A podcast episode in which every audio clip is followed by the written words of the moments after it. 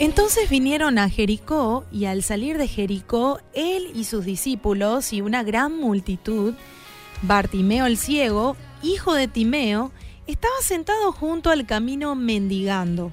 Y oyendo que era Jesús el Nazareno, comenzó a dar voces y decir, Jesús, hijo de David, ten misericordia de mí. Y muchos le reprendían para que se callase. Pero él clamaba mucho más alto, Hijo de David, ten misericordia de mí.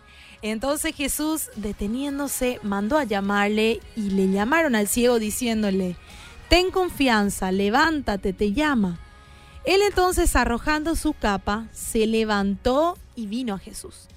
Respondiendo Jesús le dijo, ¿qué quieres que te haga? Y el ciego le dijo, Maestro, que recobre la vista. Y Jesús le dijo, Vete, tu fe te ha salvado y enseguida recobró la vista y seguía a Jesús en el camino. Marcos 10, 46 al 52. Y mirando este pasaje, reflexionando un poquitito, se puso el título de Marcando la diferencia. En este pasaje, en esta porción preciosa de la palabra, vemos claramente cómo Jesús, al caminar por diferentes lugares, él siempre dejaba huellas imborrables marcando la vida de, las personas y haciendo la diferencia.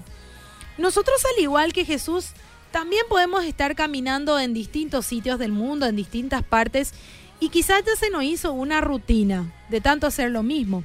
Ahora la pregunta es, ¿será que nosotros también, al igual que Jesús, vamos a estar dispuestos de dejar la rutina para ayudar a otros? Porque eso es lo que Jesús hizo en este pasaje.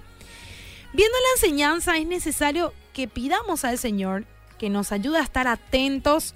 ¿Atentos a qué? Atentos a la necesidad de los demás.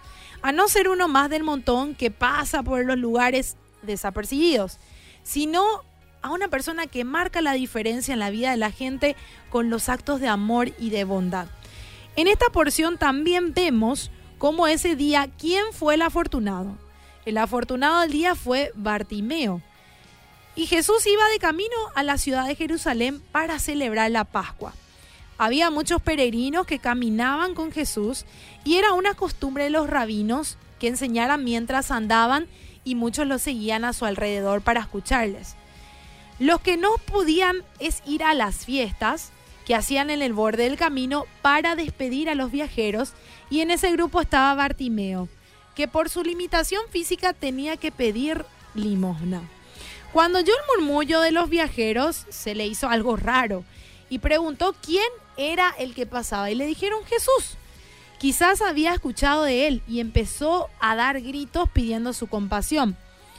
Jesús hizo un paro en su camino y escuchó el clamor a este hombre que surge de un alma desesperada que suplica atención. Jesús reconoció la necesidad humana en ese momento y sabemos que Jesús nunca deja pasar de largo a esa necesidad.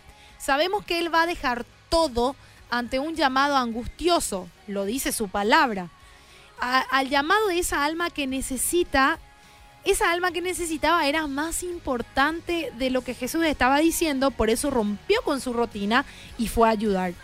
Qué hermosa enseñanza la que nos deja este pasaje.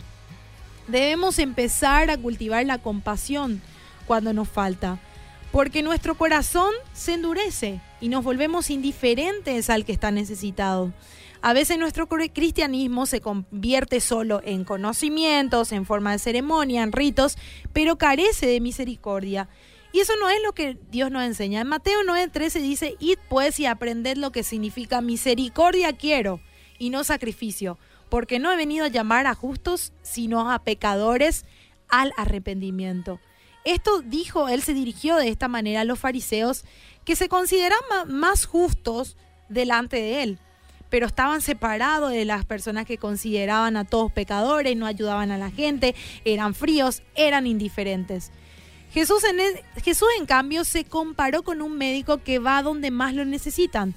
Él sabía cuál era su propósito era llamar a los pecadores a un cambio de vida y mostraba amor por las almas perdidas y siempre se acercaba para darles sanidad. Como el buen samaritano que salió de su rutina para socorrer al moribundo en el camino. Pidamos también ser esos samaritanos a Dios y que nos abra los ojos para ver al que está herido, necesitado de compasión, que nos dé la voluntad y un corazón lleno de amor que nos motiva a fluir con misericordia para salir de esa comodidad, para salir de nuestra zona de confort y poder amar y poder servir de esa manera a nuestro prójimo.